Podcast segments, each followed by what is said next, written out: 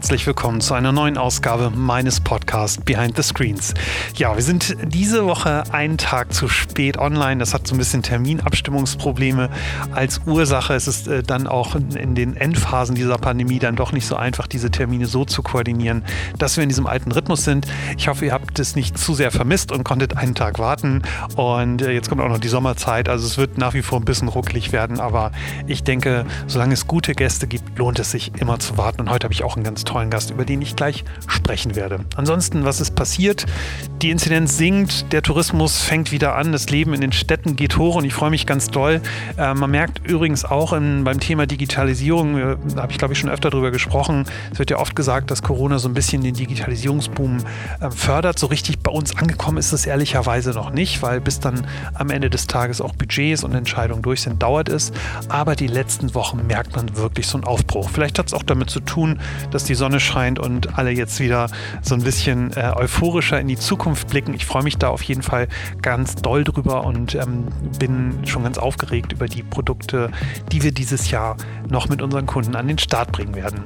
Äh, eine schöne Sache, die ihr vielleicht verfolgt habt, ARD und ZDF werden ähm, ihre Mediatheken enger zusammenführen. Es wird ein Streaming-Netzwerk geben. Da ist im Prinzip so ein bisschen die Idee, Nutzern dieser Mediatheken ein gemeinsames Erlebnis zu schaffen, Inhalte zugänglicher zu machen, sowohl von, der, von dem einen Sender als auch von dem anderen. Ähm, wir erzählen da schon lange drüber und beraten da unseren Kunden ZDF. Ich finde es großartig, dass das jetzt passiert und äh, technisch ist es eine riesen Herausforderung, die ich, äh, die ich toll finde und inhaltlich ist es natürlich auch spannend. Am Ende des Tages profitieren wir alle dann davon, weil diese Schätze, die sowohl bei ARD als auch beim ZDF liegen, dann auch auf vielen Screens zu sehen sein werden. Da freue ich mich ganz doll drüber. Deswegen bleibt gespannt, was da dieses Jahr ähm, noch auf euch zukommt und dann vor allem halt auch im nächsten Jahr, ähm, wenn dann die großen Launches der neuen Produkte kommen. So, äh, was ist sonst noch passiert? Äh, ich suche nach wie vor einen Heizungstechniker, der meine Wartung macht. Äh, die Digitalisierung der Heizungsbranche ist eine Katastrophe. Und wenn es irgendeinen von euch gibt, der in dieser Branche arbeitet, ich möchte gerne mit euch sprechen. Nennt mir bitte irgendeinen, der bei Bosch, Fiesmann oder wie sie alle heißen, irgendwo arbeitet. Ich habe richtig schlechte Laune und ich muss das mal rauslassen. Und ich will wissen, warum das eigentlich alles so doof ist mit dem Handwerk. Und es ärgert mich irgendwie seit Jahren. Irgendwie ist da keine Bewegung drin und die ganzen tollen, coolen Startups wie Tado und wie sie alle heißen, das ist irgendwie alles Oberflächendigitalisierung und das reicht mir irgendwie nicht. Und ich, ich will da jetzt mal mit jemandem reden. Ich bin da dran. Deswegen, wenn ihr Tipps habt, mit wem ich sprechen soll, sagt es mir bitte gerne. Es wird ein höchstwahrscheinlich sehr emotionales, leidenschaftliches Gespräch, weil ich doch am Ende des Tages einfach nur eine Wartung für meine Buderus-Heizung suche. Ja, und Buderus, falls ihr zuhört, ähm, mit euch muss ich sowieso sprechen, aber das ist ein anderes Thema. So, kommen wir zu meinem heutigen Gast. Äh, ein ganz besonderer Gast, über den ich gestolpert bin, weil er aus einer Industrie kommt, mit der man sich im Tagesgeschäft nie beschäftigt. Und zwar mit einer Firma, die große Löcher bohrt in den Boden. Und zwar Tunnel. Und zwar ist das die Firma Herrenknecht. Herrenknecht ist ein deutsches Unternehmen, ein klassischer Hidden Champion, ein Weltmarktführer im Bereich Tunnelbau. Gibt es seit äh, Mitte der 70er Jahren. Äh, klassisches mittelständisches Unternehmen, aufgebaut von, von Herrn Herrenknecht persönlich und mittlerweile wahnsinnig erfolgreich. Über 75 oder 76 Baustellen allein in China aktuell. Ähm, die bauen richtig große, tolle Dinge und ähm, bewegen richtig was und sind äh, jetzt natürlich gerade in einer neuen Aufschwungphase, wo alle über Mobilitätswende sprechen und äh, Tunnel in, dieser, in dem Rahmen von Mobilität natürlich eine ganz neue Bedeutung bekommen. Und ähm, ich habe einen Bericht im Manager-Magazin gesehen, äh, gelesen und da stand irgendwie drin äh, von dem Herrn Herrnknecht, da gab es irgendwie ein Zitat, dass der Elon Musk ein Schaumschläger sei und das, was da in Las Vegas äh, passiert, doch alles irgendwie Quatsch ist und ähm, dass, dass Elon Musk das alles unterschätzt. Und dann dachte ich, Mensch, mit so einem Typen muss ich reden. Ähm, ansonsten sagen ja mal alle, wie cool und digital sie sind. Und ähm, da ist mal jemand, der vertritt eine andere Meinung und sagt, diese digitalen Spinner aus dem Silicon Valley, die kann man nicht ernst nehmen. Äh, Tunnelbau ist viel krasser als das, was Elon Musk äh, da gerade vorhat. Und deswegen habe ich mit denen Kontakt aufgenommen. Und das war relativ einfach. Und mich hat es überrascht, äh, äh, dass ich da, da so einfach rankam. Und ähm, ich habe mit dem ähm, Herrn Knecht Junior, aber auch mit dem Senior gesprochen. Die Aufnahme haben wir dann mit dem Senior gemacht. Und es hat wirklich Spaß gemacht. Ähm, ein, ein, ein, richtig guter, ehrlicher, toller, stabiler Unternehmer. Ähm, ein gutes Gespräch. Ähm, äh, nicht so viel über Digitalisierung, muss ich ehrlicherweise zugeben, aber nichtsdestotrotz trotzdem ein, ein interessantes Gespräch. Deswegen ähm, wünsche ich euch jetzt äh, ganz viel Spaß mit dem Herrn Herrenknecht ähm, von der gleichnamigen Firma. Ihr werdet ganz viel über Tunnelbau und die Herausforderungen lernen und äh, werdet an der einen oder anderen Stelle sicher auch mal schmunzeln. So, äh, wer Feedback hat, wie immer, ihr kennt das über Twitter at PAME oder natürlich über äh, E-Mail pm.cellular.de. Und ähm, ich freue mich über Vorschläge, Kritik ähm, und wie gesagt, wer ähm, Menschen kennt, die in diesem Heizungsbusiness arbeiten, mit denen muss ich reden. Also ich freue mich über Kontakt. So, jetzt reicht es aber auch und ich wünsche euch ganz viel Spaß mit der neuen Ausgabe Behind the Screens mit Herrn Herrnknecht persönlich. Tschüss. Ich habe viele Gäste in allen möglichen Industrien und heute habe ich gefühlt einen Gast aus einer Industrie, der wahnsinnig weit weg ist von dem Thema Digitalisierung und mhm. Software. Und ich bin mir da ehrlicherweise gar nicht so sicher. Ich habe mich mit dieser Industrie erst vor kurzem beschäftigt, weil ich einen spannenden Artikel gelesen habe, über den ich auch gleich noch sprechen werde. Mhm. Ich bin heute bei der Firma Herrenknecht zu Gast. Herrenknecht mhm. ist der Weltmarktführer im Bereich ähm, Tunnelbau, wenn man das so sagen kann. Ich glaube, der mhm. Profi sagt maschineller Vortrieb. Mhm. Das habe ich alles gelernt. Mhm. Und zu Gast habe ich heute ähm, den Gründer und den Vorstand, Herrn Herrenknecht, persönlich. Herzlich willkommen, Herr Herrenknecht. Herzlich willkommen auch. Äh, ich meine, die Frage, was Sie mir gestellt haben, ist schon pro, äh, provokativ. Digitalisierung, wenn Sie bei uns an Tunnelvortriebsmaschine reingehen, werden Sie sehen, dass wir eine, einen hohen Stand von Digitalisierung haben. Anders können Sie die heutigen Maschinen absolut nicht äh, führen. Wir haben dort äh, sehr viel schon äh, gemacht, äh, von der Geologie abhängig nachher, von dem Verfahren, Maschinen zu steuern, automatisch zu steuern, sind auf dem Weg nachher automatisch die Tübingen zu versetzen. Das sind alles äh, Situationen, die Sie nachher analog gar nicht mehr machen können. Ja, Klar, wir brauchen Leute im Tunnelbau nachher die Maschinen zu bedienen, aber es ist schon eine Hightech, die dort eingesetzt wird. Ja. Wenn Sie zurückkommen, wo ich herkomme, ich bin hier in Almansweier aufgewachsen, wo wir das Werk haben. Äh, mein Lebenslauf äh, Max-Planck-Gymnasium, sechs Jahre bis zur mittleren Reife, dann Studium, Maschinenbaustudium, Maschinenbauingenieur abgeschlossen mit 20 Jahren, vier Jahre in der Schweiz, zwei Jahre in Nordamerika und dann wieder teilweise in Deutschland zurück und äh, dann äh, vor allem, was mich geprägt hat, die Tunnelvortriebsprojekt in der Schweiz, Seelisbergtunnel, wo ich fünf Jahre als maschinentechnischer Leiter war und dort das Handwerk Tunnelbau, maschineller Tunnelbau gelernt habe mit einer Maschine, zwölf Meter, gigantische äh, Maschine, hat mich fasziniert. Ich habe mich dann 75 selbstständig gemacht. Mein Traum war, 100 Leute anzustellen und äh, mit, äh, mittlerweile haben wir über 5000 Leute sind im Tunnelbau tätig, maschinellen Tunnelbau von 10 cm bis zur weltgrößten Maschine, 17,60 Meter. Faszinierend, wenn Sie die Monster anschauen, äh, ist das für mich, sagen wir mal, Hobby und Beruf. Von der Seite, wir mal, bin ich ein faszinierten Mann für den maschinellen Tunnelbau. Wie, wie, sind Sie, wie sind Sie genau dazu gekommen? Sie haben jetzt gerade gesagt, Sie, Sie hatten irgendwie den Traum, 100 Leute anzustellen, aber ähm, Sie mussten ja auch irgendwie sozusagen einen Bedarf gesehen haben. Also man das, das wacht ja als Ingenieur nicht morgens auf und sagt, klar. es gibt keinen, der Tunnel nee, bohrt. Klar, wenn Sie in der Schweiz mal durchfahren, war ich am, am Seelisbergtunnel beschäftigt. Das ist ein Projekt, äh, das längste Straßenbautunnel gewesen zur damaligen Zeit, zweimal 9,5 Kilometer. Und von der Seite hat mich das Ganze fasziniert. Erstens mal in Grenzen vorzugehen, die normalerweise nicht der Fall sind, wo der normale Mensch nicht mitbekommt. Und äh, das hat mich dann fasziniert. Und aus dem Grunde äh, wollte ich ein Ingenieurbüro aufbauen. Fertigung ganz langsam angefangen in der Schweiz. dann haben wir gesehen, dass es immer noch stärker wird und aus dem Grunde dann praktisch hier in Schwanau das Werk angefangen oder das Büro zuerst in Lahr angefangen und 1980 dann hier in Schwanau, Almansweier, das erste Büro mit einer Fertigungshalle aufgebaut und dann begonnen im kleinen Bereich. Ich glaube, das ist auch richtig, zuerst klein anfangen und dann groß aufhören. Das ist so unsere Mentalität und das äh, hat sich an sich gut bewährt. Mhm.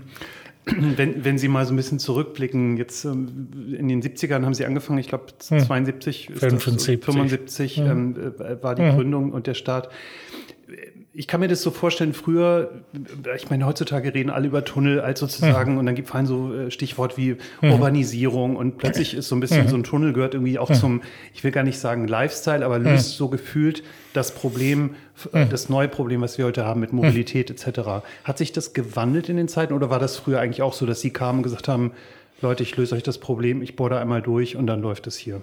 Ist klar, das, ist, das sind zwei Sektoren oder mehrere Sektoren. Das ist einmal, sagen wir, im kleinen Bereich die Utility Tunnels, Kanalisation. Jeder möchte, sagen wir einen sauberen Fluss.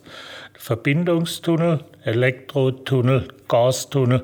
Das heißt, äh, im Gesamten die Utility-Tunnels, die wir abdecken und dann Verkehrstunnel für Metros, also U-Bahn, dann Straßentunnel, Bahntunnel im großen Stil für die Schnellzüge, für die ICE, TGWs und äh, die Verbindungen herzustellen. Das ist an sich schon äh, relativ äh, ein zukunftsträchtiges Gebiet. Mhm. Und hat sich die Art und Weise, wie Sie vorgehen, wie Sie arbeiten in den letzten Jahren ähm, geändert? Ich habe in einem Vorgespräch mit Ihrem Sohn gesprochen. Er hat gesagt, wenn es so richtig schwierig ist und ein Problem auftaucht, dann mhm. kommt mein Vater und fasst einmal an die Maschine und dann läuft es wieder. Mhm. Und da hilft keine Software und keine Sensorik, sondern da gehört auch Gefühl irgendwie so ein bisschen dazu. Klar, ich ähm, meine, ist vielleicht etwas übertrieben, aber auf der anderen Seite, wenn Sie auf einer Baustelle aufgewachsen sind, dann sehen Sie die Probleme, dann kennen Sie die Probleme, keine Diskussion. Und dann äh, entscheidet man auch, äh, sagen wir, die Maschine wenn Sie 100 Prozent jetzt mal das ganze Projekt anschauen, ist die Maschine 30 Prozent, die Geologie 40, 30 Prozent und das Personal 40 Prozent. Deshalb Sie müssen auch die Leute mit begeistern, sich identifizieren. Tunnelbau wird immer zweimal gemacht. Einmal theoretisch im Kopf und dann wird die Maschine entwickelt, entsprechend der Geologie, dem hydrologischen äh, sag mal, System. Äh, wenn Sie unter dem Bosporus durchfahren mit 120 Meter Wasser drüber und sehen die großen Schiffe, dann bekommt ihr auch ein Gefühl, welche Belastung auf dem Tunnel steht und mit dem tun sie sich identifizieren. Genauso auch mit dem St. Gotthard, äh, das längste Eisenbahntunnel mit 2x57. Jetzt wird der Brennertunnel gebaut mit 2x61 Kilometer. Da gehen Sie in Bereiche rein, wo Sie geologische Aufschlüsse nur teilweise haben und müssen sich dann an die Maschine anpassen. Mhm. Und hat, hat Ihnen über die Zeit Technologie geholfen? Also ist es so, dass Sie heute durch, weiß ich nicht, durch moderne Sensorik, Software oder was auch immer einen einfachen Job haben, zu sagen, da müssen wir langbohren oder da geht es nicht, weil das Gestein irgendwie, ich bin jetzt kein Experte, nicht mhm. bohrbar ist oder sowas? Mhm. Nee, ich glaube, heute können Sie, sagen wir mal, in jeder Geologie einen Tunnel bauen.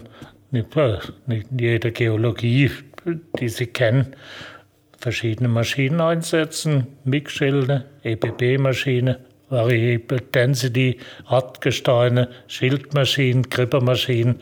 Sie passen sich der Geologie an und sind überzeugt, wenn Sie die Maschine bauen, Sie können ja die Maschine im Tunnel überhaupt nicht auswechseln, sondern sie müssen Entscheidungen treffen, die, mal, sicherstellen mit 99 Prozent, dass sie das Tunnel auffahren können und Modifikationen, wenn notwendig, dann auch im Tunnel gemacht werden können an der Maschine, um eben erfolgreich dort tätig zu sein. Mhm. Ich habe, jetzt hören wir gerade eine Tunnelbohrmaschine im Hintergrund mhm. oder ein Flugzeug, ich weiß es mhm. nicht. Mhm. ich habe ja über Sie gelesen in diesem Manager-Magazin-Artikel. Mhm. Ich glaube, da haben Sie höchstwahrscheinlich viel Feedback auch äh, zu mhm. bekommen, schätze ich jeden, jedenfalls. Mhm. Ich habe den gelesen und war, ähm, ich musste ein bisschen lachen, weil ich es so cool fand, weil irgendwie die ganze Welt da draußen steht und äh, sagt, was Elon Musk für ein toller Typ ist. Und Sie äh, sind mit einer tollen Headline im Manager-Magazin erschienen. Da stand irgendwie drin, Elon Musk ist ein Schaumschläger. Ich weiß gar nicht, ob Sie so gesagt haben oder der Journalist das gemacht hat. Aber Sie haben den auf jeden Fall getroffen, weil auch ja Elon Musk irgendwie einen Tunnel bauen mhm. will. Mhm. Und sie sind da irgendwie hingefahren und äh, sind so ein bisschen desillusioniert zurückgekommen und mhm. gesagt, eigentlich kann er nichts. Also ich habe ihn selber nicht getroffen, meine Ingenieure. Und Elon Musk ist ein äh, guter Schaumschläger, können Sie schon sagen. Er sollte bei den Raketen bleiben. Das Geschäft macht er gut.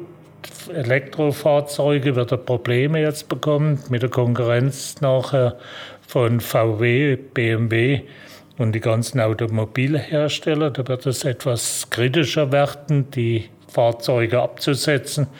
Ich komme gerade aus Amerika, war in Las Vegas auf einer Konferenz, habe die Gelegenheit benutzt, durch das Tunnel zu fahren.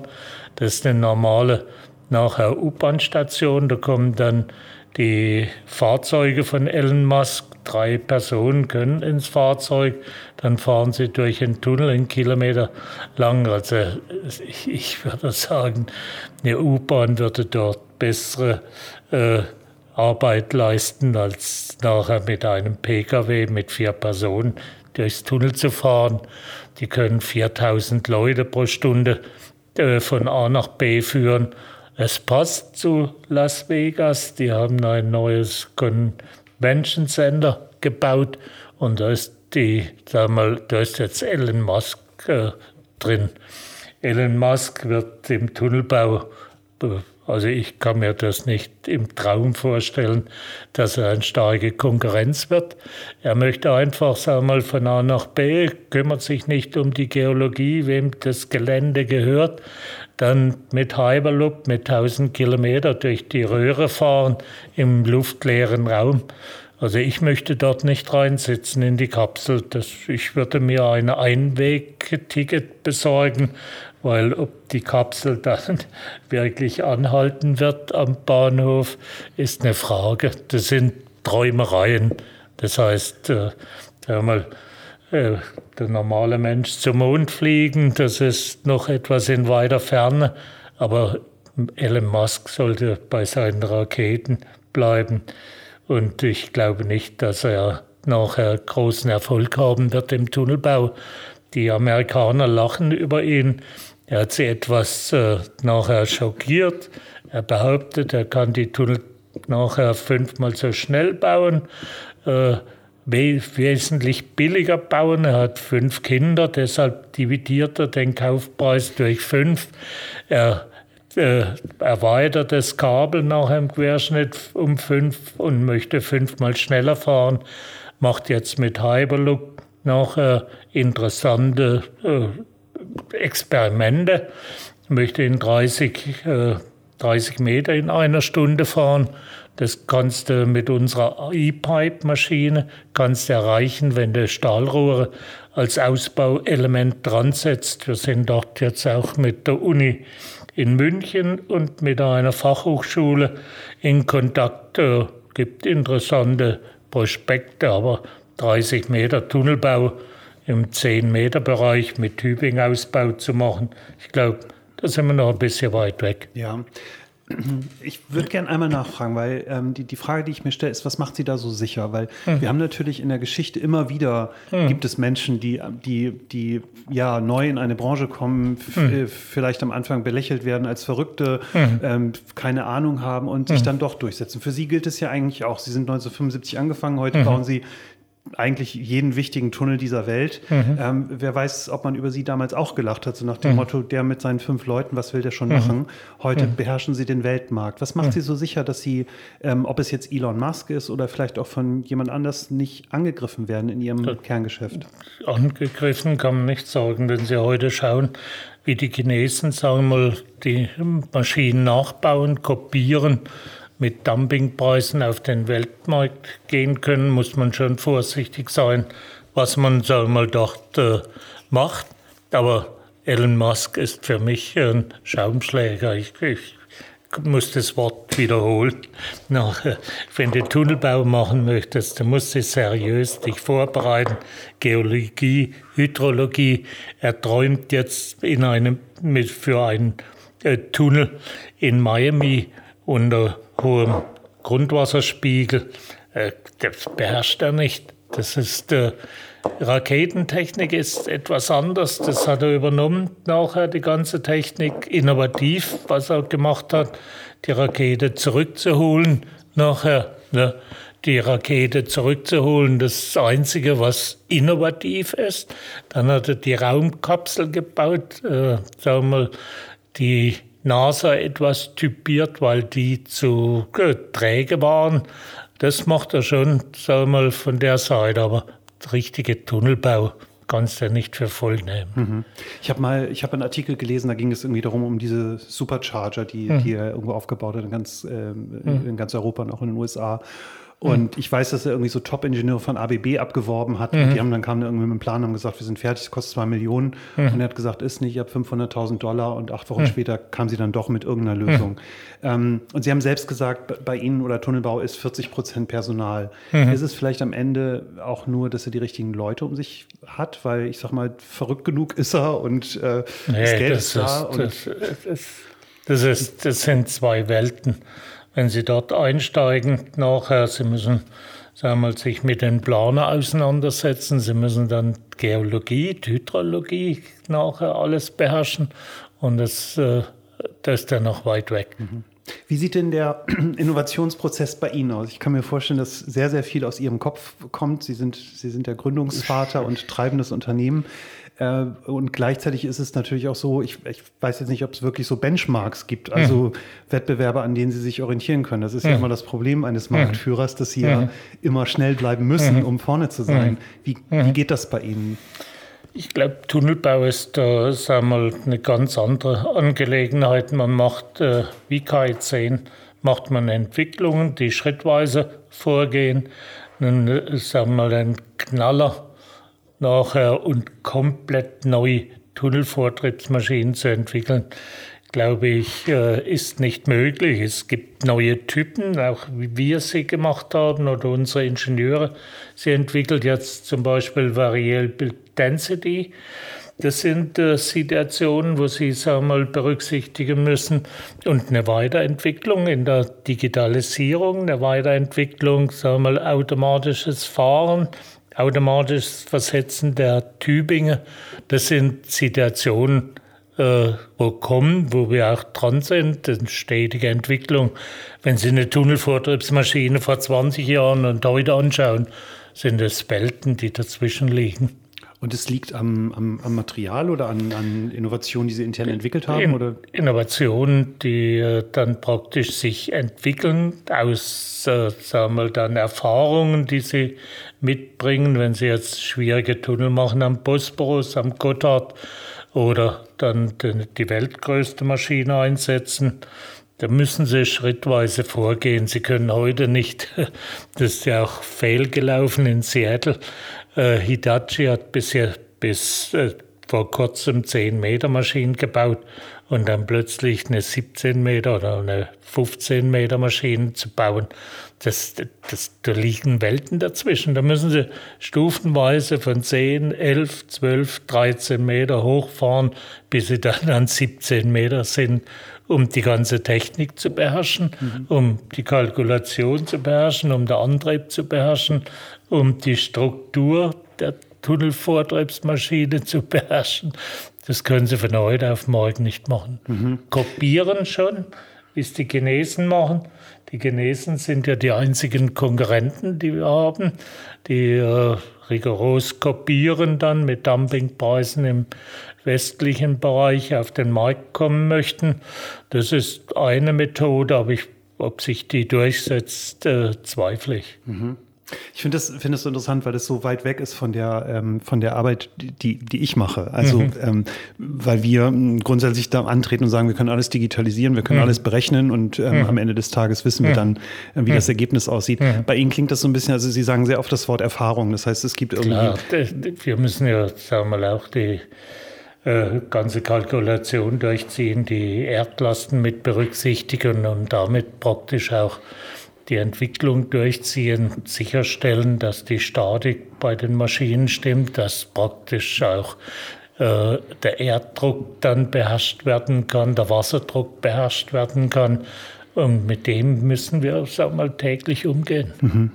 Jetzt, wenn man ein bisschen was ähm, über Sie liest, auch über die, die, ähm, die Aktivitäten, die Sie gerade machen, Sie haben hm. einen Großteil Ihres Geschäfts in, in hm. Asien, glaube ich, aktuell. Ich, ich glaube, es waren Asien, über 90. Amerika. Australien. Also schon, schon beeindruckend. Ich habe eine Zahl auf Ihrer Webseite gesehen, dass Sie gerade allein in Guangzhou 76 äh, Maschinen gerade im mhm. Einsatz haben. Mhm. Ähm, ich ich stelle mir das so schwierig vor, weil wenn Sie auf der einen Seite sagen, das ist alles Erfahrung und man mhm. muss halt wissen, wie das geht und gleichzeitig betreiben Sie das in, in so einer Wucht, also 76 Baustellen alleine mhm. zu betreiben? Das mhm. ist, fängt ja schon mhm. beim, bei der, beim Parkplatz an. Also, mhm. und ähm, wie, wie, wie schaffen Sie das? 5000 Mitarbeiter klingt jetzt auch nicht so wahnsinnig viel für 76, ich vermute mal Großbaustellen, oder? Klar, das, äh, was Sie brauchen, sind äh, lokal gut ausgebildete Leute, die teilweise bei uns gearbeitet haben und dann in die Welt gehen. Wir haben eine eine gute Dependance in Singapur, in Australien, in Amerika. Und das Wichtigste einmal, dass die Leute genau verstehen, in welchem Gebiet wir tätig sind, was wir machen und dann lernen nachher mit neuen Produkten umzugehen. Wir machen momentan eine interessante Entwicklung, Pfählungen für dann Wind, äh, Windräder in der Nordsee und äh, Ostsee Bohrpfähle sieben Meter äh, nach unten treiben, nicht trammen, sondern bohren. Neue Entwicklung sind wir gerade dran. Dann gehen wir Geothermie äh, mit den Bohrgeräten. Das heißt, wir haben eine Vielfalt, haben dann unsere Spezialisten, die dort, sagen wir, mit dem Thema vertraut sind die auch äh, auf Baustellen sind, um eben die Technik zu überprüfen und dann sich weiterzubilden, die Maschinen zu verbessern. Das ist ein stetiger Wettlauf. Gerade auch jetzt, wenn wir in Amerika sind, in schwierigen Projekten, brauchen wir sagen wir, eine enge Zusammenarbeit mit dem Bauherr, mit den Planern, um eben erfolgreich die Tunnel durchzutreiben. Mhm. Vielleicht nochmal eine andere Frage in Richtung, Richtung Geschäftsmodell. Jetzt ähm, steht am Ende sozusagen der fertige Tunnel dort und ähm, jetzt kann ich mir vorstellen, wie geht das Geschäft dann für Sie eigentlich weiter? Ist da noch Geschäft für Sie? Also können Sie sozusagen durch, ich, ich weiß nicht, ob man Wartung sagt, Tunnelbetrieb und so weiter, ist das da noch was oder rücken Sie sozusagen ab, wenn, wenn Sie fertig sind und gehen dann zur nächsten Baustelle? Nee, das, der Kontakt bleibt und äh, wir sind ja auch dran, Tunnel zu sanieren. Äh, von der Seite nicht nur aufzufahren, sondern auch äh, Tunnel zu sanieren oder aufzuweiten. Also von der Seite, glaube ich, bleiben wir in Verbindung. Klar, die Haupt, das Hauptgeschäft ist, sagen wir, das Tunnel aufzufahren. Wenn ich jetzt am Bosporus dran denke, kaufen wir die Maschinen zurück am Ende des Projektes und äh, da haben die Kontakte zu den Baufirmen, zum Bauherr, der bleibt aber dann, äh, sagen wir, ist ein gewisses Projekt abgeschlossen. Okay. Und war das für Sie jemals eine Überlegung, auch sozusagen in der Wertschöpfung dann weiterzugehen, zu sagen, weiß ich nicht, wir bieten danach auch noch Dienstleistungen an, also sei es für Ihren Auftraggeber, den Kunden oder vielleicht auch einen Nutzer also, des Tunnels? Klar, aber das ist nicht, äh, sagen wir, vom Maschinenbauer wird das meines Erachtens nicht gefordert und sagen wir, das Geschäftsmodell dort sehe ich persönlich nicht. Mhm. Jetzt, ähm, ich bin ja das erste Mal bei Ihnen und mhm. äh, habe mich direkt verfahren auf dem Gelände, weil das so mhm. groß ist und war ganz, mhm. war ganz äh, überrascht über mhm. die riesigen Kräne, die hier stehen. Mhm. Inwiefern ist so die Fertigungstiefe für Sie eigentlich ein Thema und wie, wie doll waren Sie eigentlich betroffen jetzt, während Corona die ganze Welt hat, ähm, äh, mhm. hat stand ja irgendwie still, äh, Zulieferketten liefen nicht mehr. Waren Sie so ein bisschen autark hier oder stand bei Ihnen das Geschäft auch? Nee, wir wir waren schon autark. Wir haben durchgearbeitet. Äh, wir haben klar letztes Jahr 300 Serviceleute März, April zu Hause gehabt, teilweise Grenzen geschlossen nach Frankreich und haben uns äh, so durchgeboxt, äh, indem wir uns mit den Ingenieuren, mit dem Fachpersonal, mit der, mit der Betriebsrat zusammengeschlossen haben, jeden Freitag eine Sitzung gehabt, um eben klarzustellen, dass wir den Betrieb aufrechterhalten müssen, auch die Baustellen weiter betreiben müssen. War nicht ganz einfach. Teilweise aus England, wenn die Leute zurückkommen in Quarantäne, dann getestet. Jetzt möchten wir schauen, dass wir alle geimpft haben. Äh, Habe ich jetzt auch gesehen beim Flug nach Amerika. Äh, musste sagen wir, den Impfnachweis bringen, dann einen Negativtest. Das war das Wichtigste am, am Schalter zur, zum Flughafen oder für, die, äh, für den Flug. Dann wieder zurück nach Deutschland, den Impfausweis vorzuzeigen. Und wenn du dann kommst in Las Vegas und keiner hat mehr eine Maske auf, keiner fragt dich, ob du geimpft bist, normales Leben dort, äh, dann fragst du dich schon, äh, wie es weitergeht. Und ich bin an sich dort zuversichtlich, dass wir wieder den alten Zustand bekommen.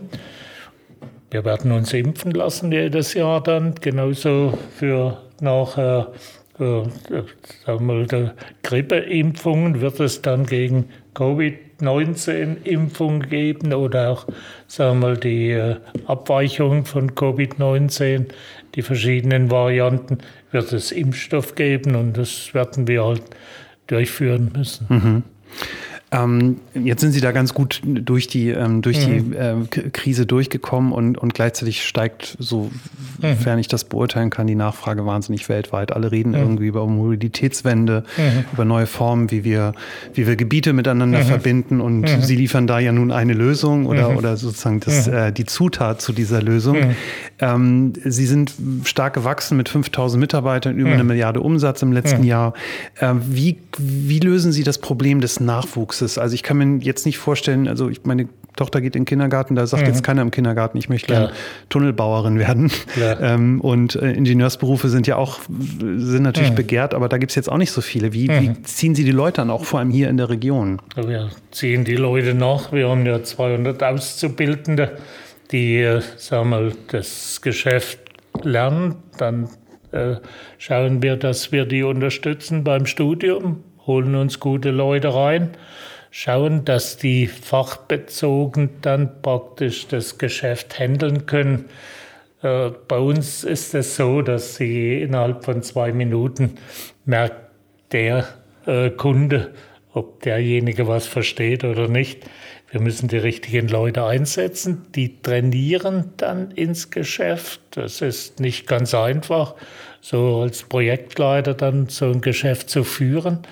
Aber Dort bauen wir die jungen Leute auf, geben eine Chance, dass sie sagen mal solche Geschäfte führen können. Und dann lassen wir ihnen, ich glaube, sehr viel Freiheit den Einzelnen, um eben Produkte neu zu kreieren oder äh, Maschinen neu äh, zu äh, konstruieren, um dort die auch erfolgreich einzusetzen. Mhm. Und hat sich das geändert so ein bisschen? Ich kann mich erinnern, ich glaube, das war letztes Jahr, da war ich in Berlin am, am äh, Bahnhof und da mhm. war ein mhm. riesengroßes Plakat von Volkswagen, da stand irgendwie mhm. drauf, Volkswagen stellt 17.000 Softwareentwickler ein und, Soft mhm. und, Volkswagen versucht ja gerade mhm. den Wandel von dem Autobauer hin zu einem, eher einem Software, äh, zu einem Softwareunternehmen hinzubekommen. Jetzt bauen die natürlich auch immer noch Autos, aber sie suchen plötzlich völlig neue Menschen. Ist das bei Ihnen auch so oder ist, ist Ihre Technologie oder das, was Sie anbieten, im Kern nicht so stark davon betroffen oder suchen Sie jetzt auch plötzlich Entwickler? Äh, ich glaube, sagen wir mal, die Grundmaschine oder so, die wird sich äh, wenig verändern. Sie haben Schneidrad, Sie haben dann praktisch der Ausbau mit Tübingen. Das wird bleiben. Wir werden das automatisieren. Wir werden dann in der Forschung und Entwicklung haben wir schon Spezialisten dann, die äh, sich sehr stark beschäftigen mit der Digitalisierung und vor allem auch mit der Automatisierung damit wir dort äh, die Maschinen mit weniger Leuten betreiben und auch, sagen wir mal, auf die Geologie anpassen. Mhm. Jetzt ähm, sind Sie, ich weiß nicht genau, wann das geplant ist, man kann so ein bisschen mhm. was darüber lesen, so ein bisschen in so einem Generationswechsel. Mhm. Sie, Sie, Sie werden irgendwann an Ihren Sohn übergeben, der mhm. ja auch schon sehr, sehr lange im Unternehmen mhm. ist. Und ähm, glauben Sie, dass sich das Unternehmen durch diesen, durch diesen Wechsel nachhaltig verändern wird oder ähm, ist es, macht er das, was Sie sagen? Ich glaube nicht, dass sich das nachhaltig verändert. Klar ist eine, eine Firma, wenn sie aufbauen, sagen wir mal, im, im Aufbau anders äh, nachher konzipiert, wie wenn dann sie eine Firma haben mit 5000 Leuten. Wir haben einen Vorstand, äh, der qualifiziert ist äh, im UT-Bereich, im Traffic-Tunnel-Bereich, in der Finanzwirtschaft und mein Sohn, der macht momentan Mining, die Sparte Mining und äh, wenn er das Zeug hat, kann er auch sagen wir, die, die Firma führen. Aber wir haben mit der Vorstandschaft und auch nachher mit dem Aufsichtsrat äh, ein tolles Konzept, dass wir auch äh, Firmen oder eine Firma mit 5000 Leuten 1,2 Milliarden Leistung relativ gut führen können. Mhm. Und wenn Sie jetzt mal, ich weiß nicht, wie stark Sie das betrifft, ich vermute mal gar nicht so doll, aber die, die, die Veränderung der Arbeitswelt der letzten Monate, der letzten zwölf Monate ist ja irgendwie nachhaltig in, in Deutschland gewesen. Alle, mhm. alle Welt redet von Homeoffice und New Work. Mhm. Und ähm, ich, also ich meine, wir sind jetzt ein ganz anderes Geschäft, aber bei uns mhm. in der Agentur ähm, müssen wir schon einiges tun, damit, mhm. damit die, die Leute halt zu uns kommen und wir ein attraktiver Arbeitgeber sind. Mhm. Sehen Sie, sind, sind Sie als Maschinenbauer auch von diesem Wandel betroffen oder ist es noch so ein bisschen handfester? Ich glaube, ich glaube, teilweise sind wir betroffen nachher äh, hatten ja eingeführt dann, beziehungsweise wurde eingeführt, die Pflicht zu Homeoffice. Die möchte man jetzt wieder etwas zurückdrehen, weil ich glaube, in der Gemeinschaft und auch im Büro selbst kannst du besser zusammenarbeiten, wie dann zu Hause im Homeoffice eine Maschine zu konstruieren. Und aus dem Grunde teilweise haben wir das zugelassen. Die, die Homeoffice machten. Aber ich glaube, dass wir wieder etwas konservativer zurückkommen und Homeoffice äh, nur in speziellen äh, Gebieten zulassen. Ja, ich habe, ähm, ich glaube, vor einem Jahr mal mit Herrn Middelhoff gesprochen, den, mhm. den man vielleicht kennt aus dem einen mhm. oder anderen äh, Bericht. Und er mhm. hat irgendwie gesagt, nach 30 Jahren ähm, in, in Führungsetagen sieht er halt auch immer so ein Pendel und sagt, es gibt mhm. halt immer das eine Extrem und das andere. Mhm. Ist also ganz spannend, wie sich, äh, wie sich das entwickeln wird. Ähm, jetzt sind Sie weltweit aktiv, ähm, ja auch mit Partnerfirmen ähm, ähm, überall. Wie, wie managen Sie das weltweit? Sind das, sind das autarke Einheiten oder ist das im Prinzip ja schon so eine Art Remote Management und da müssten Sie dann ja eigentlich schon sehr geübt sein. Die Entwicklung äh, kommt hauptsächlich aus Schwanau. Äh, dann sind die äh, gerade Singapur oder Australien, äh, auch bedingt durch Covid, sehr selbstständig. Rückfragen nach, äh, das Geschäftsmodell ändert sich etwas, indem wir Teamsitzungen dann praktisch digital durchführen äh, mit Zoom oder je nach äh, dem System nach Verhandlungen nicht mehr direkt persönlich durchführen. Das Geschäftsmodell wird sich ändern. Etwas, das man mehr wieder äh, vom Büro aus macht, in Teamsitzungen. Aber äh, der persönliche Kontakt brauchen Sie nach wie vor. Mhm. Eine Frage zu, wie die Kundenseite sich verändert hat. Mhm. Weil ich kann mir vorstellen, dass sie, ähm, also es ist eine Vermutung, dass sie plötzlich neuen Kunden gegenüberstehen, eventuell ähm, Menschen, die sich mit Tunneln jetzt beschäftigen im Rahmen der mhm. Mobilitätswende, die da vorher noch nie was mit zu tun hatten. Also ich mhm. habe das so in meinem Alltag. Plötzlich ist halt irgendwie für ÖPNV-Anbieter Software das Riesenthema, wo sie halt vorher nur einen Bus-Betriebshof äh, irgendwie bewirtschaften müssen, müssen sie jetzt plötzlich Softwareprobleme lösen. Ähm, jetzt kann ich mir vorstellen, dass es bei, bei Ihnen genauso ist. Also völlig neue Kunden, die überhaupt gar keine Ahnung haben, wie sowas mhm. eigentlich geht. Äh, beobachten Sie das oder ist, das, äh, ist so ein Tunnel einfach. Ich glaube, ich glaube, in dem Gebiet äh, komplett neue Kunden jetzt aufzutreiben, wird schwieriger. Nachher, also wenn die das Geschäftsmodell oder sagen wir, das Verfahren nicht kennen, wird es schwierig, dann Tunnel zu treiben. Es gibt Firmen, die dann einsteigen möchten, Baufirmen, kann ich mir schon vorstellen, die einsteigen möchten, wo wir denen helfen können. Aber sie brauchen schon eine gewisse Vorkenntnis, mhm. was Tunnelbau ist und wie sie sich im Untergrund bewegen müssen. Mhm. Ja, ich dachte jetzt gerade an das Beispiel Las Vegas, also dass da jetzt so ein, so ein, so ein Tunnel äh, ge gebaut wird. Dass, also ich weiß nicht, ob das, wer da eigentlich der Kunde ist. Ist das die Stadt oder wer ist das? Ja, das war Convention Center nachher in Las Vegas Und er hat das Tunnel halt gebaut dann. Er hat er niemand fragen müssen, weil das Convention Center nachher von Nord nach Süd verbunden wird. Äh, das Gebiet dem Convention Center gehört. Aber wenn dann praktisch plötzlich in der Stadt irgendwo einen Tunnel bauen muss, muss er die Öffentlichkeit fragen, wem gehört das Gelände, wo kann er durchfahren, wie sieht es aus und dort äh, hat er sich nicht drum gekümmert. Mhm. Ich, ich habe neulich äh, gelernt, ich habe vor einem Jahr ein Haus gekauft, ich habe irgendwie gelernt, wenn man ein Grundstück kauft, dann gehört einem auch alles bis zum Erdkern. Das teilweise, also es kommt drauf an, teilweise bis 30 Meter unter die Oberfläche und teilweise bis zum Erdkern. Okay, interessant. Ähm, wenn, wenn, wir mal sozusagen so ein bisschen in die Zukunft zum, zum Abschluss mhm. ähm, äh, gucken, wie, wie sehen Sie die Zukunft und vor allem auch die Veränderung Ihrer Leistung? Jetzt bauen Sie natürlich wahnsinnig viele große Tunnel und mhm. äh, das Beispiel in China hatte ich, ähm, hatte ich genannt, wo es, wo es um äh, wahnsinnig, ich glaube, über zwei, 230 Kilometer, ich glaube, Metro-Tunnel mhm. sind das.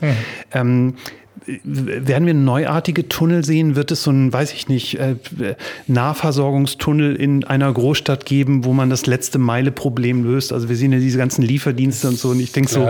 Es gibt, äh, es gibt Projekte, dass man, sagen mal, äh, die Ware unterirdisch verteilt. Da gibt es ein System in der Schweiz, wo man ein Tunnelsystem zwischen Großstädten plant um den äh, Warenverkehr direkt ins Zentrum zu führen. Das glaube ich, wird äh, kommen. Ob dann Hyperloop oder die Hochgeschwindigkeitstrasse kommt von Musk, das bezweifle ich noch. Mit 1000 Kilometer zu verbinden, eher nach äh, in Amerika jetzt äh, Schnellbahnen, die dann praktisch den Verkehr zwischen Las Vegas, Los Angeles, Ostküste betreiben über eine Schnellbahn, IC, TGW. Das System wird kommen. Also ich glaube, äh, Röhrensysteme nachher mit 1000 Kilometer, wie Elon Musk sich das vorstellt, im luftleeren Raum in der Kapsel. Da braucht es schon noch Entwicklungen, wenn Sie überlegen, die Versorgung, Notstopp, wie wie retten Sie die Kapsel, wo holen Sie die Kapsel raus, wenn sie stehen bleibt, sind alles so Fragen dann, die er sich äh, nicht überlegt hat, einfach in den Raum stellen. Mhm. Und ähm, nochmal auf das Thema, ähm, auf, auf, das Thema nah, sozusagen Nahversorgung oder, oder, oder mhm. sozusagen letzte Meile Problem. Glauben Sie, dass, dass, dass Tunnel eine, eine gute Antwort sein können bei dem Thema Nachhaltigkeit? Wir wissen nicht, ob es vielleicht eine Politikwende geben wird zur Bundestagswahl. Also im Moment überbieten sich die Parteien ja in, in, in, in Klimaschutzankündigungen. Ähm, glauben Sie, dass Sie da einen Beitrag zu leisten können, ähm, der, der ja signifikant ist? um Verkehr einzudämmen oder schneller zu machen? Also ich könnte mir vorstellen, äh, Versorgung und Entsorgung der, der Städte könnte durchaus erfolgen dann praktisch von der Seite. Auf der anderen Seite, sagen wir mal, sind wir schon grün, bleiben grün. Und äh, sagen wir mal, die große Euphorie, dass die Grünen jetzt die Welt verändern und aus Deutschland ein Aquarium machen, glaube ich nicht. Äh, wenn wir anschauen, die Welt ist rund, wir müssen uns mit anderen Ländern abstimmen, um das Klimaproblem zu lösen. Was nützt es, wenn Deutschland, sagen wir mal, die Kohlekraftwerke einstellt, Atomreaktoren einstellt und dann den Strom von Frankreich kauft? So wird es ausgehen. Bis jetzt haben ja die Grünen die Idee, dass der Strom aus der Steckdose kommt und keiner kümmert sich, wie der Strom in die Steckdose kommt. Genauso beim Elektroauto werden wir zu Hause jetzt im Bälde nachher ein Elektroauto stehen haben und ein Verbrennerauto, Verbrennerautos zu verbieten, hirnverrückt. In Amerika habe ich ganz wenig Elektrofahrzeuge gesehen weil dort die Tankstellen vorbereitet sind und man sich auch fragen muss, wo der Strom herkommt, wenn alle mit Elektroautos fahren. Kurzstrecke kann ich mir vorstellen, Langstrecken wird es auch noch über 20, 50 Verbrennungsfahrzeuge geben. Mhm. Ähm, als ähm, vorletzte Frage ähm, noch eine, die mir in dem, in dem äh, Gespräch mit Ihrem Sohn, im Vorgespräch mit Ihrem Sohn hängen geblieben ist. Er hat so ein bisschen gesagt, ähm, er ist immer offen für, für externe Impulse. Also Sie haben mhm. natürlich wahnsinniges Know-how hier aufgebaut. Nichtsdestotrotz muss man mhm. natürlich immer seine Ohren offen halt, mhm. halten. Und er sagt, hier marschieren immer Beratungen rein und mhm. er hört sich die auch immer alle an. Und am Ende des Tages kommen die immer wieder mit den gleichen Ideen. Mhm. Also solche performance-basierten Abrechnungsmodelle, also irgendwie Pay per, per mhm. Meter oder sowas. Ähm, äh, wollen Sie das das in Zukunft auch noch weitermachen? Also wir haben ja viele, ähm, viele Zuhörer von diesem Podcast, die in diesen mhm. Industrien unterwegs sind. Mhm. Ähm, sie, haben die hier nach wie vor offene, offene Türen? Ähm, sind sie offen für... Wir sind für Innovationen äh, durchaus offen, keine Diskussion, wenn sie realisiert werden können und wenn wir einen Nutzen haben. Am Schluss heißt das, wenn ich einen Tunnel baue, was kostet das, zu welchem Preis kannst du das liefern, in welcher Zeit, da müssen wir lieber da mal andere Projekte ansprechen. Das heißt, die, nachher die Bewilligung, nach, äh, wenn Sie Projekte in Deutschland durchführen, wird es meines Erachtens äh, besser sein, uns zu konzentrieren, dass die Projekte schneller durchgeführt werden können. In der Schweiz ein Projekt Gotthard, ungefähr 20 Jahre vom Entscheid bis zum fertigen Bau. In Deutschland können Sie gerade noch 30 Jahre drauflegen. Müssen wir lieber an der Front nachher uns verbessern, um eben schneller nachher die Infrastruktur herzustellen. Okay. Ähm, zum Schluss eine vielleicht abstruse Frage, aber die mhm. Frage, die ich mir gestellt habe, ist, wenn Sie durch Ihre eigenen Tunnel fahren, ist das, mhm. äh, ist das ein komisches Gefühl für Sie oder, oder sind Sie dann stolz, wenn Sie da durch, äh, durchfahren mit einem Auto und sagen das dann so, das Ding habe ich gebaut? Das, äh, also man ist schon stolz, wenn man durch so einen Tunnel durchfährt. Wenn ich in, in der Türk Türkei bin, am Bosporus, äh, miete ich mir ein Taxi, fahre durchs Tunnel und wenn der Taxifahrer fragt, wo fahren wir hin, dann sage ich dem, drehe um, wir fahren jetzt wieder zurück ins Hotel. Äh, ich habe da Spaß, wenn wir die Tunnel gebaut haben oder am Gotthardtunnel, Schweizer Tunnel, dort mit dem Auto durchzufahren. Das ist, für mich ist das eine Befriedigung. Und ich bin, äh, klar, man erinnert sich an die Schwierigkeiten, die es gegeben hat äh, bei dem Tunnelmeter so und so. Und äh, da lässt man die Geschichte Revue passieren. Hm. Ein großartiges Schlusswort, wie ich finde. Das geht mir in meiner Arbeit immer so ein bisschen ab, weil wir halt so schnelllebig sind und, und eigentlich diese Momente gar nicht haben. Und wenn man sich dann sozusagen auch an den Tunnelmeter erinnern kann, wo was passiert, finde ich das, äh, finde ich das großartig. Ich finde es auch großartig, was Sie hier geschaffen haben. Äh, großen Respekt dafür. Mhm. Ähm, ein, ein klassischer Hidden Champion, wie man, glaube ich, heute mhm. neudeutsch dazu sagt. Mhm. Ähm, großartige Technologie aus Deutschland, da müssen wir uns, glaube ich, nicht verstecken. Ähm, ich werde auf jeden Fall äh, begeisterter Tunnelbau-Fan bleiben und werde verfolgen, was, was Sie sie machen. Ich werde aber auch Elon Musk verfolgen. Ich bin mal gespannt, okay. wie es ausgeht und ähm, welche Wünsch, neuen Player danach ich kommen. Ich wünsche Ihnen viel Spaß, wenn Sie den verfolgen. Dann ich ich habe den jetzt verfolgt und bin durchs Tunnel gefahren. Nachher, äh, klar, ein interessanter Gag. Sehr gut. Perfekt. Dann vielen Dank. Bitte. Vielen Dank für Ihre Zeit. Merci. Tschüss.